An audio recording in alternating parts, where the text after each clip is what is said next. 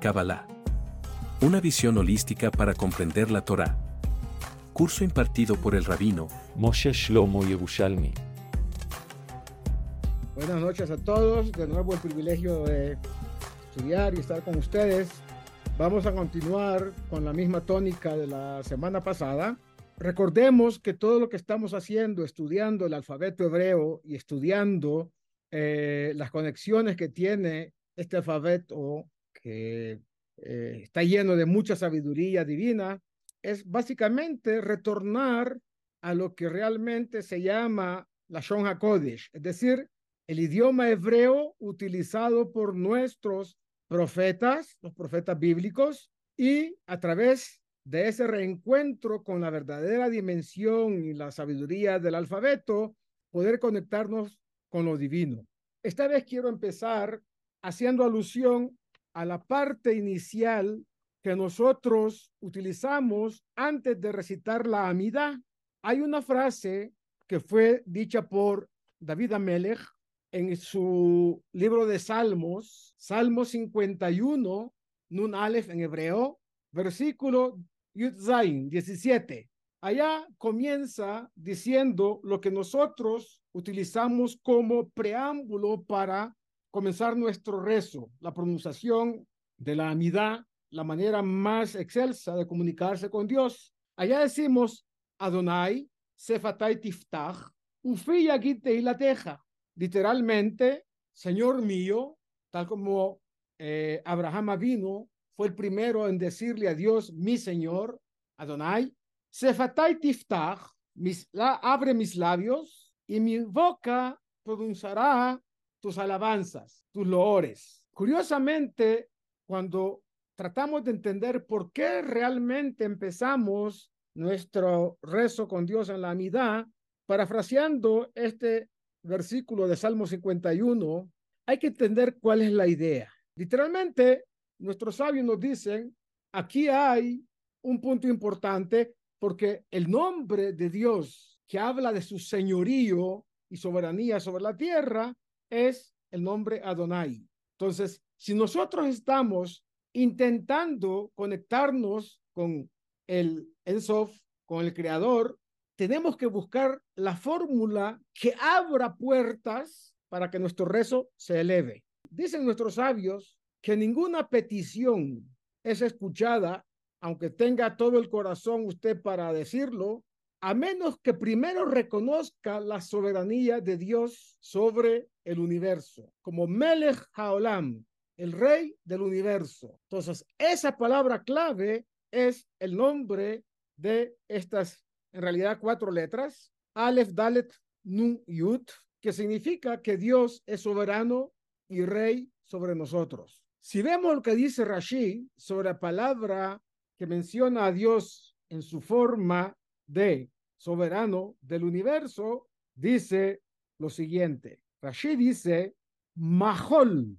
Maholi, es decir, perdona mis pecados y al perdonar mis pecados, de manera automática, mis labios serán abiertos, será permitido para mí decir tus alabanzas. De aquí se desprende de esto que dice Rashi sobre ese pasuk, sobre ese versículo, es que una persona tiene prohibido rezar a Dios o conectarse o intentar conectarse con Dios a menos que sus pecados sean perdonados. De tal suerte que cuando pronunciamos el nombre de Dios que está conectado con su soberanía, con su señorío, lo que estamos pidiendo, dice Rashi, al mismo tiempo que solicitamos que hablan nuestros labios, estamos solicitándolo, perdona nuestras faltas. Nosotros como seres humanos no estamos exentos de equivocarnos prácticamente a diario. Teniendo un poco de conciencia o mucha conciencia de no pecar, bueno, el hombre se evita de convertirse en un pecador consuetudinario.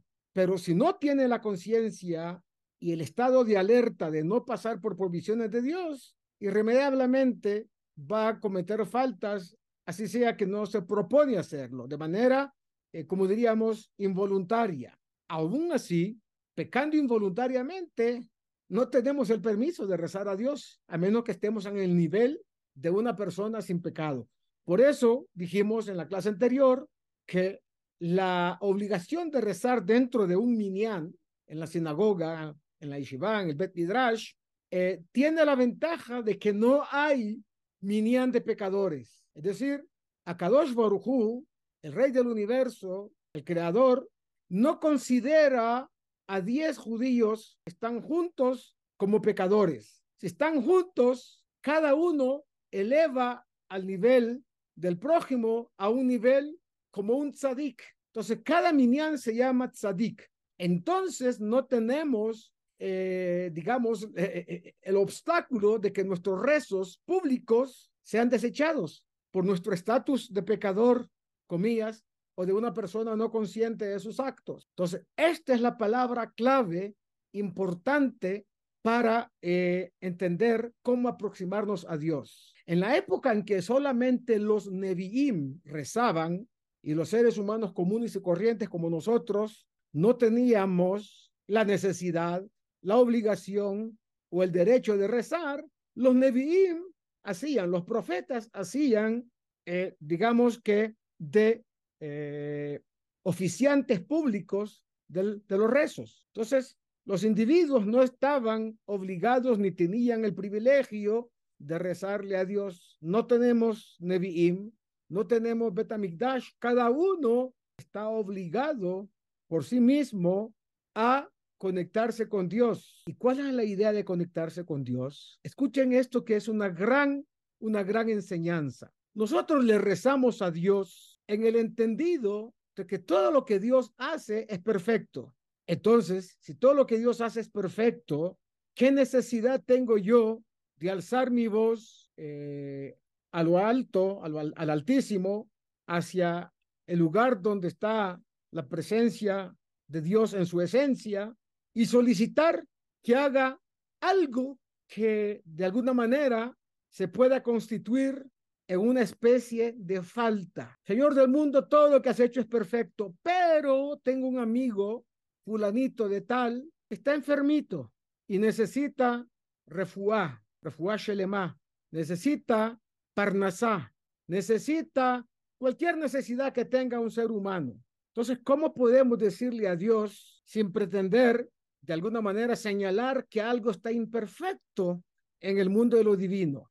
Miren lo que dicen nuestros sabios, los cabalistas, que son los que saben del tema. Dice, lo que nosotros estamos solicitando de Dios es lejadesh retsono, literalmente renovar su voluntad en pro de. Todo está perfecto, Señor del mundo, pero quizá la situación, el estatus de fulanito con respecto a los méritos hayan cambiado. Quizá fulanito es una mejor persona, comillas, es diferente de sobre aquel sobre el cual se ha, digamos, dictaminado que debe pasar por una situación no tan positiva.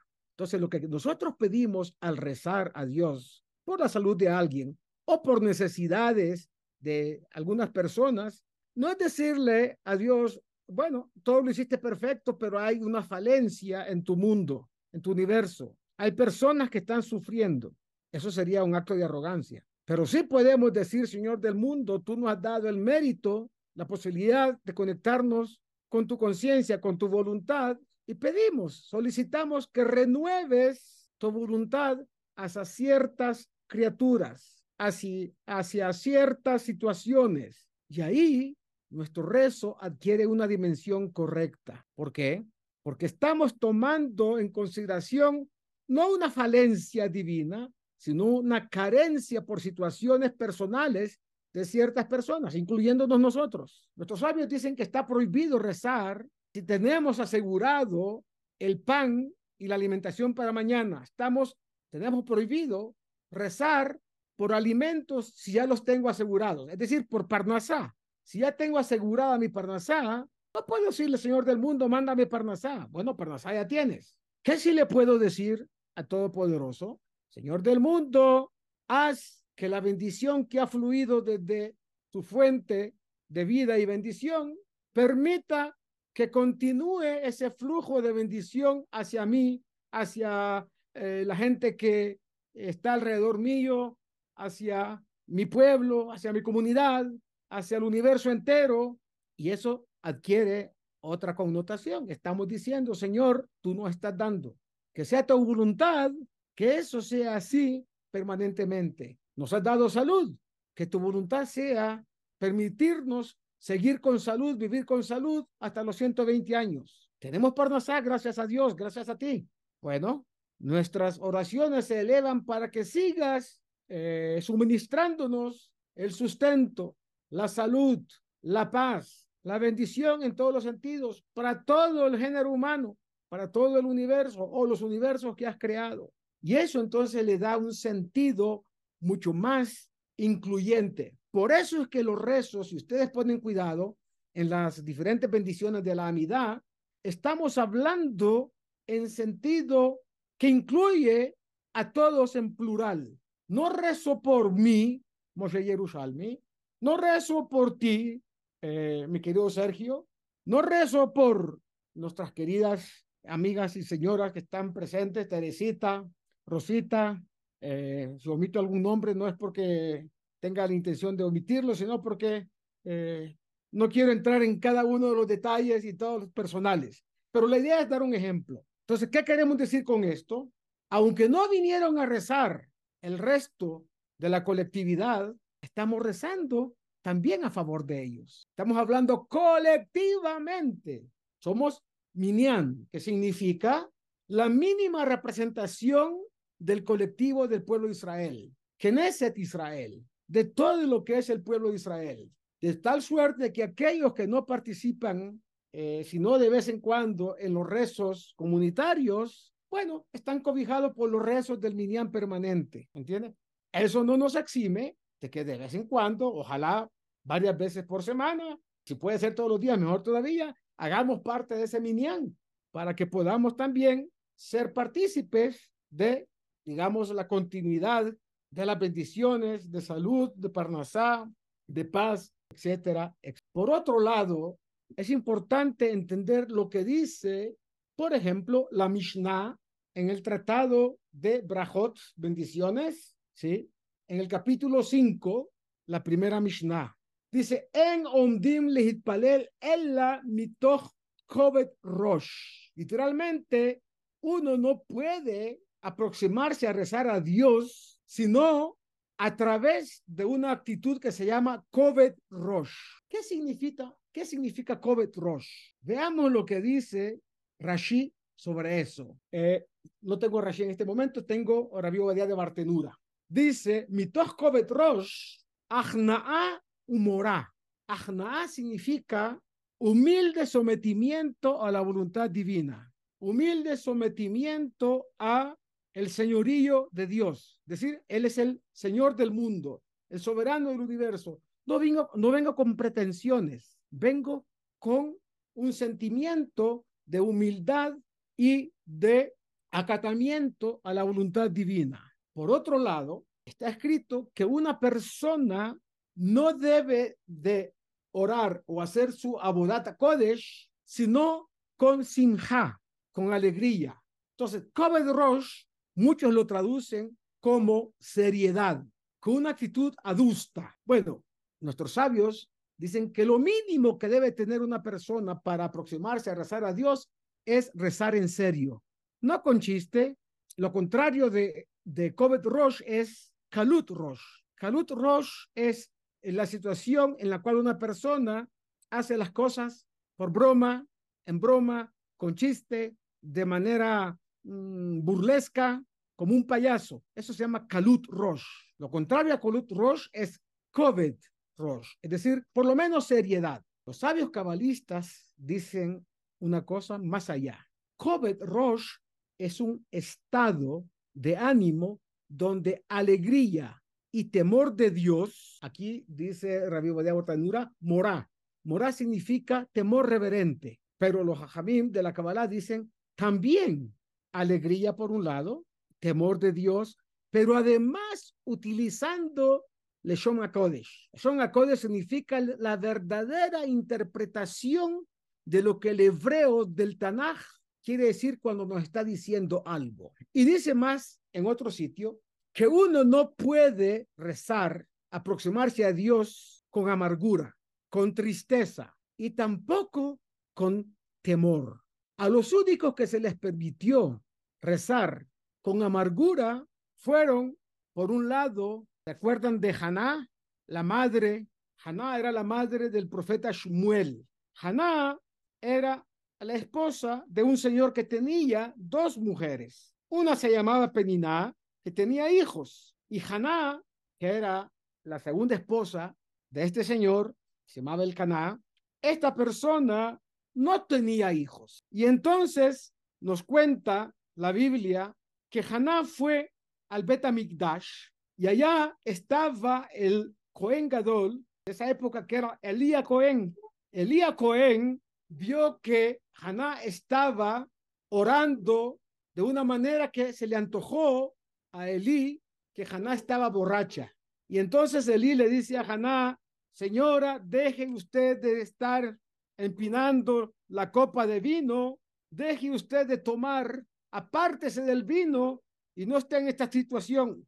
Haná le contesta de una manera muy interesante. Le dice, no, mi querido señor, no estoy borracha, sino estoy con llena de amargura.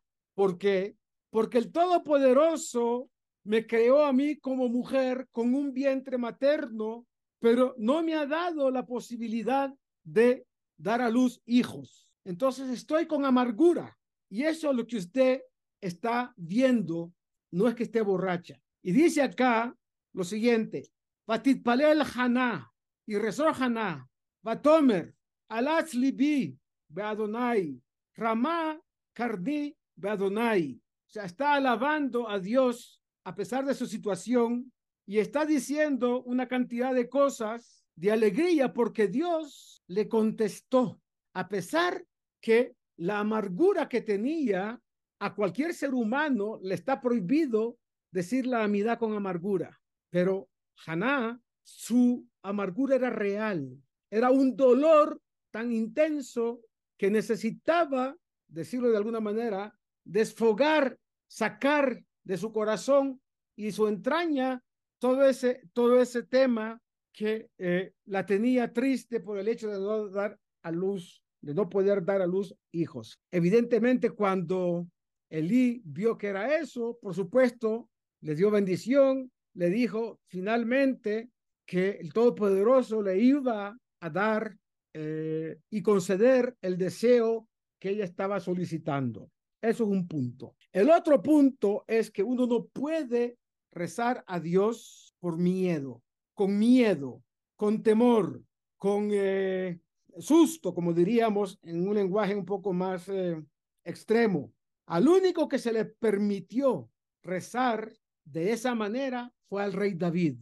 El rey David tenía muchísimo temor de rezar a Dios por el pecado que había cometido, un pecado que tenía que le impedía, según le parecía a él, y tenía toda la razón, de rezar al Todopoderoso. Dice la amnasea mismor le David, el Elav Natán Hanaví. Cuando vino a él el profeta Natán y le había dicho, acordémonos que la historia dice que, bueno, David mandó a Uriah, uno de sus eh, lugartenientes, a la guerra en un sitio donde era casi seguro que iba a morir en la guerra, porque el rey David había puesto sus ojos en la mujer de Uriah, en Bathsheba. Y ese pecado, comillas, aunque la Gemara dice que, el que piense que David Ameles pecó y no el Atoé, el que piense que el rey David pecó eh, en ese tema, no es sino una persona equivocada. De todas maneras, Dios mismo en, la, en, la, en el Tanaj dice literalmente a través del profeta Natán, con el famoso ejemplo del un eh, hombre muy rico que tenía muchas ovejas. Y este hombre rico tenía muchísimas ovejas y sin embargo puso sus ojos en una oveja solitaria que tenía un pobre individuo por ahí. Y Natán el profeta le dijo al rey David, ¿cómo juzgarías tú a una persona que tiene cantidad de ovejas, rebaños enteros, y robó la única oveja que tenía una persona uno de sus siervos. El rey David escuchó eso y se escandalizó. Y le dijo, esa persona merece la muerte. El profeta Natán le dijo, tú eres esa persona. Tú eres ese individuo que teniendo todas las esposas que tienes, pusiste tus ojos en una que era la esposa de aquel que mandaste a la guerra a una muerte segura. El rey David inmediatamente dijo, pequé, al revés del rey Saúl, que cuando Shmuel le dijo a él que había cometido un error, él se justificó diciendo, no, el pueblo fue el que quiso traer todo este ganado que, bueno, Shmuel había prohibido porque no se podía traer, eh, eh, eh, como se dice, el rebaño o el ganado de la gente de Amalek, porque eso era como Jerem para el pueblo de Israel. Y el rey Saúl tuvo demasiada, no sé si codicia o lástima por el ganado y no lo, no lo mató, sino que lo trajo. Y entonces eh, Shmuel eh, le dijo al rey Saúl, te equivocaste. No, yo no fui, fue Tete, pégale, pégale que ella fue. Quiero decir, no fui yo, fue el pueblo el que decidió hacer eso. Y Shmuel le dijo, no. Pero el rey David sí consideró de manera inmediata que había cometido un error y había cometido un pecado. Entonces dijo, ¿cómo puedo aproximarme a Dios si he cometido un pecado tan grande? Entonces en el Salmo 51 que estamos viendo acá, cuando Natán en David vino, Kasher el Batsheba, ¿sí? el rey David entendió que se había equivocado. Y dice este salmo, hay que leerlo, no tenemos todo el tiempo para leer todos los detalles, y dice ese tema, aceptando su pecado, y al final, que peshaai ani edad, porque mi falta, mi pecado, yo lo sabré, lo he identificado, tengo conciencia, di y mi pecado está frente a mí, dijo el rey David. Al final, cuando el profeta Natán lo admonestó y le dijo lo que le dijo, el rey David llegó allá y entonces declara a Dios lo que decimos acá, Adonai sefatai tiftach la teja. Dice Rashi, Adonai, mejor, mejor, perdóname, perdona mi pecado y permíteme a través de ese perdón que mis labios, mis labios se abran y puedan pronunciar tu alabanza. De ahí que, según esa enseñanza de Rashi, nosotros decimos al Todopoderoso antes de decir la amidad esta misma frase, porque no estamos exentos de habernos equivocado. Y aquí hay una pregunta. Sabemos que después del rezo de la amidad hay una sección que se llama Tahanudim, donde solicitamos a Dios, eh, según la versión sefaradí, Ana Hashem, ¿sí? lo decimos eh, en, en Shaharit y en, y en, y en Minjá, después de la amidad, y decimos lo siguiente, decimos lo siguiente. Ana Hashem Elokeinu Elokei Aboteinu Tabolef Haneja Tefilatenu ואל תתעלם מלכנו מתחינתנו, שאין אנחנו הזייפנים, וכשי עורף לומר לפניך, השם אלוקינו ואלוקי אבותינו, צדיקים אנחנו ולא חטאנו, אבל חטאנו אבינו פשענו, אנחנו ואבותינו ואנשי ביתנו. Pregunto yo, ¿acaso no sería más adecuado decir esta, este Tajanunim antes de decir la amidad para ciertamente tener claridad de que Dios nos está eh, aceptando nuestras súplicas y nuestro reconocimiento del pecado? La respuesta es que con solo esa frase clave que nosotros decimos, Hashem Sefatay Tiftach, ya está garantizado que el Todopoderoso nos permite aproximarnos a Él en el rezo a través de qué? A través de que hemos solicitado haciendo mención a su señorío, a que es Ribonosh el Olam, a que es el soberano del universo y tiene la potestad de perdonar nuestros pecados, nuestra falta, nuestros errores y permitirnos rezar frente a Él. Es increíble que de una sola palabra, cuando es realmente el contenido de la Shon HaKodesh, es decir, de la parte profunda de la Kabbalah, que nos está diciendo qué significa cada cosa cada palabra, cada frase en el aspecto más profundo de su significado, nos está abriendo puertas para entrar al mundo de lo divino. Y entonces aquí está claro que es una forma de gesed, de bondad que Dios nos da para poder de alguna manera ser partícipe y socio en el mantenimiento de su obra de creación. Sigue la Mishnah diciendo lo siguiente, después de que dice, en Ondim Palel el Amitoch Kovet Rosh, dice, Hasidim Arishonim, los primeros piadosos, Ayushohim Ahat, estaban una hora antes de decir la Amidad, estaban preparándose para poder aproximarse a Dios y de manera individual conectarse con Él, porque hacemos la amidad en voz baja, que es la individual.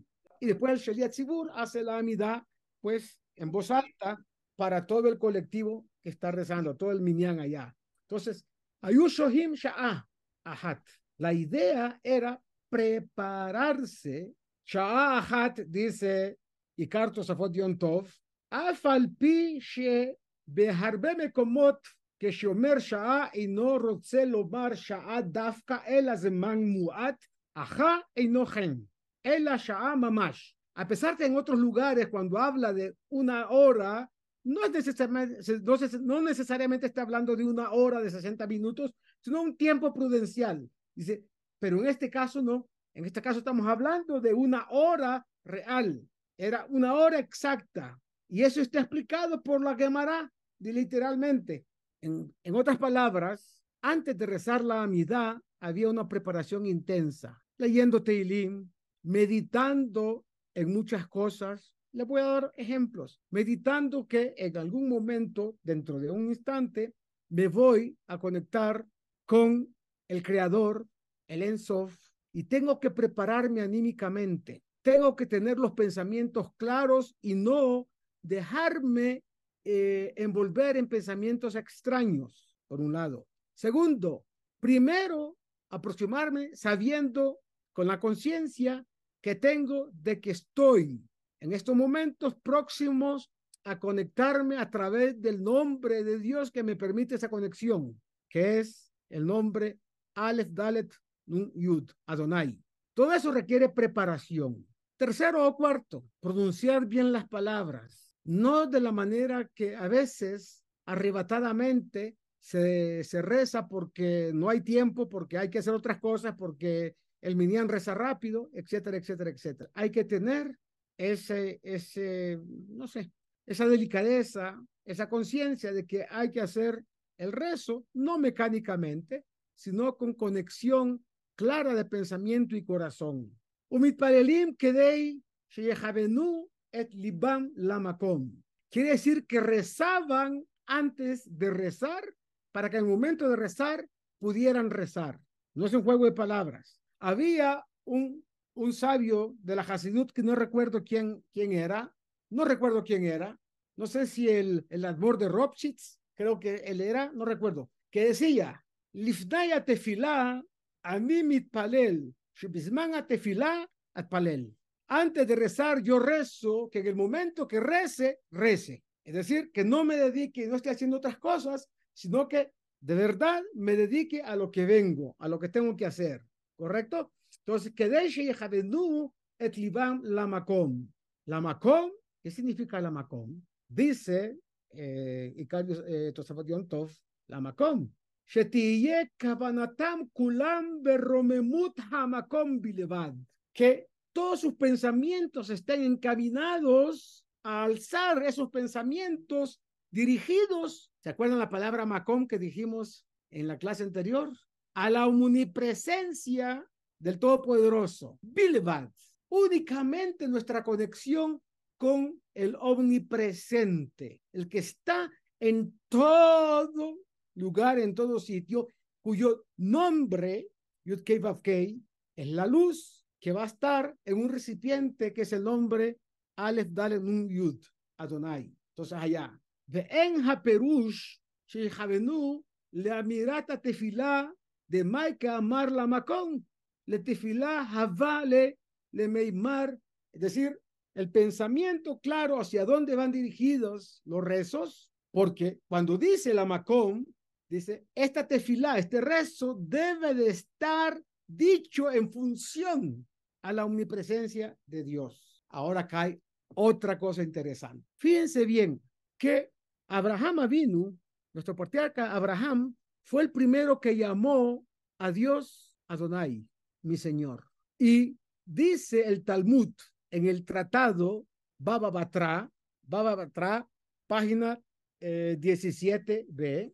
No sé si lo tengo acá, voy a ver si lo tengo acá y se lo voy a, se lo voy a leer lo que dice allá, que es algo interesante. No lo tengo acá, se lo voy a decir de memoria. Allá hay una discusión en Baba Batra entre Rabbi Meir, entre Rabbi Meir y otros sabios diciendo que Rabbi Meir sostenía que el pasú que dice Hashem berach Abraham bakol, el santo bendito bendijo a Abraham en todo, dice la Gemara allá que Abraham vino tenía una hija y se llamaba Bakol. Entonces hay una pregunta curiosa. La pregunta es, ¿cómo puede ser que Abraham vino tenía una hija y no nos lo diga la Torah de manera correcta. ¿Entienden cuál es la pregunta? Si tuviera una hija, claramente la Torah diría, tuvo a Isaac y a su hija que se llamaba Bacol. Muy bien. Otro sabio en la cámara dice, no, es que la bendición que tuvo Abraham vino es que no tuvo hijas, porque no tenía con quién casarlas, no había alguien meritorio para poder casarlas, no había un hombre meritorio. Y esa era una bendición que Dios le dio de no tener hijas, sino solo hijos. Al final, eh, Nachmanides, en su interpretación de esto, dice, no, señores, aquí lo que está diciendo el pasuk en la Torá es que Abraham vino, fue bendecido con la braja que alude a Malhut. ¿A cuál Malhut? Al nombre Adonai, que él fue el que llamó por primera vez a Dios con el nombre de mi Señor. Valor numérico de la palabra Adonai es 65. 65 hace alusión a lo que los sefaradín llaman al Aarón a Kodesh Heihal. Heihal es palacio. Valor numérico de la palabra Heihal es 65. Allá está depositado en el Aarón Kodesh, en el Heihal, los Cifrei Torah. Ahí está depositada la bendición de Dios también. Entonces, ¿De qué manera está representada esta bendición que Dios le dio, Bacol? Cuando Dios creó el universo, en un momento después de la creación, bastantes versículos después, dice, El toldot Shamay Baares Behi Baram. Estas son las generaciones del el cielo y la tierra cuando fueron creadas. Ahí hay una letra Hey chiquita, Behi Baram, que es la Hey que Dios le puso a Abraham y lo convirtió en Abraham. Esa letra Hey es la conexión del nombre Yud Kei Vav Kei, la Hey final del nombre de Dios, que alude al señorío, que alude a Malhut. Y esa bendición se la dio Dios a Abraham y se la entregó a su descendencia, Isaac primero, Jacob segundo. Y entonces, en la parasha que estamos a punto de leer mañana, cuando se encuentran, se encuentran los dos hermanos, Esav y Jacob, bueno, la Torah nos dice que Jacob le mandó minja, le mandó unos regalos con ciertos eh, delegados de su grupo de asistentes a que encontraran en el, vayan al encuentro de su hermano Esav y le mandó cantidad de ganado. Entonces Esav, no sé si se impresionó o no, aparentemente no, pero cuando se encontró cara a cara con su hermano Jacob, le dijo, hermano mío, ¿qué es eso que me has mandado? Le dijo, le dijo Jacob, un regalo que te mando porque quiero tener el privilegio de encontrar gracia a tus ojos. Acordémonos que se habían peleado por la bendición que había tomado, entre comillas, de manera eh, no tan elegante, Jacob de su hermano. Entonces él quería, de alguna manera, hacer lo que se llama en hebreo pius, es decir, contentar a su hermano. Entonces, Esab le dice, no, hermano mío, que sea lo tuyo para ti, porque yo tengo mucho. Yeshli Rav, dijo Esab. Y Jacob le dijo, toma lo que te estoy dando, lo que te estoy dando, tómalo de mi mano. Kol, porque tengo todo. La misma palabra que aparece allá con Abraham. Y Hashem a Abraham, Bakol. Kol es ni más ni menos que una alusión a la conexión con Dios a través de la ciudad de Malhut, que es la puerta de todas las bendiciones que uno puede tener. Y esa bendición es llamada breja, las mismas palabras de la palabra berajá, las mismas letras, perdón, de la palabra brajá, bendición. Entonces dicen los sabios de la Kabbalah que hay arriba un, una especie de fuente, breja, una piscina, donde está llena de todas las cosas buenas que necesita el universo para existir, para subsistir. Y cada vez que nosotros nos aproximamos a Dios con la amidad, rezando, estamos permitiendo que la bendición fluya continuamente hacia todos los universos. Imagínense tremenda responsabilidad que tiene el pueblo de Israel cuando está rezando, y no solamente por Israel, todos aquellos que rezan a Dios de verdad, no importa de qué pueblo sean ni de qué religión, pero que recen a Dios utilizando los mecanismos y las, eh, los protocolos. Termino esta parte y vamos a continuar con el estudio del alfabeto. Hemos llegado, creo, si no estoy mal, eh, estábamos en la letra Kuf y terminaremos diciendo lo siguiente. La letra Kuf alude a Akafá. La más obvia manifestación de la majestad divina está expresada en la naturaleza y sus ciclos. Eso se llaman Akafot o Maxorim. Primero, las estaciones, invierno, verano, otoño, primavera. Segundo, las fases lunares, que también son fases, en hebreo son akafot, círculos que ocurren. Tercero, los 28 años del ciclo solar. Es decir, dicen nuestros sabios que saben del tema, por supuesto los cabalistas, que el sol tarda 28 años ¿sí? en estar en el mismo punto en que estuvo el sol cuando fue creado todo. Entonces, literalmente todo eso alude al nombre Elohim, que es el que maneja la naturaleza, cuyo valor es 86, igual que el valor numérico de la palabra Ateva, la naturaleza. Los ciclos mismos del año hebreo, Rosh Chodesh, Rosh Hashanah, Yamin Tovim, eh, Shemitah, Shabbat, Yovel, aluden a esos también, a esos ciclos que están conectados con la Kuf de Kedushah los ciclos de la vida, nacer, crecer, multiplicarse, bueno, morir, renacer, etcétera. Por ello, la Zakafot de Hoshana Rabbi Simchat Torah es una eh, em, procesión circular que alude directamente a la manifestación de santidad divina en todo lo creado. Dichas Zakafot contienen un tremendo poder místico, la posibilidad de tirar abajo todas las barreras existentes entre nosotros y nuestro Creador que está en los cielos. Eso es la parte final de la letra Kuf que alude a esas etapas. Continuamos con la letra Resh, tenemos todavía unos minutos. La letra Resh es el símbolo de la Bejirajovshit. La letra Resh ya hace parte de este alfabeto tan hermoso y tan lleno de sabiduría. Esa letra Resh, como hemos dicho, alude a esa situación enorme de poder poner en conexión procesos, procesos que se llaman abodat aberurim. Realmente la letra resh es una yut prolongada, como si fuera una vav, pero más ancha hacia abajo. Entonces, es el símbolo de la Bejirajovshit, es decir, el libre albedrío, que puede contener o grandeza o desgracia. El malvado se llama Rasha, la puerta a la grandeza se llama Sha'ar. También esa resh alude a la palabra, palabra Eser, que significa diez, Osher, que significa riqueza, y Dor, que significa generación, Rash, que significa herencia, o también significa una persona pobre. Yerusha viene de esa misma raíz. El perfil de una Resh alude también a Ruhaniut, es decir, a espiritualidad, algo está encaminado a darle y conformar etapas del desarrollo de eh, la espiritualidad. De ahí viene la palabra razón, voluntad, necesaria para poder tener disciplina y eh, elevarse espiritualmente. También tiene que ver con la palabra rotze, lirzot.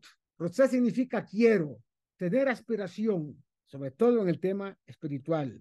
Eh, tiene que ver con muchas cosas como la roots. La roots significa correr en el sentido de progresar, ir siempre en el camino de lo que es yashar, directo. Creo que condensamos en estas pocas palabras la esencia de la letra Resh. Vamos a dejar el resto de letras para ojalá poder terminar la próxima, la próxima clase. ¿Alguna preguntita? Si no hay preguntas, que Dios los bendiga, que tengan Shabbat Shalom, para que sepamos cómo conectarnos con Dios en cualquier situación. Y eso es importante. Shabbat Shalom, señor Rabino, y a todos. Shabbat Shalom a todos. Shabbat Shalom a todos. Kabbalah. Una visión holística para comprender la Torá. Curso impartido por el rabino Moshe Shlomo Yerushalmi.